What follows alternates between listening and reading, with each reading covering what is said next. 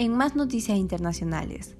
los expresidentes de Estados Unidos Barack Obama, George Bush y Bill Clinton se ofrecieron como voluntarios para vacunarse contra el COVID-19, buscando aumentar la confianza en los ciudadanos.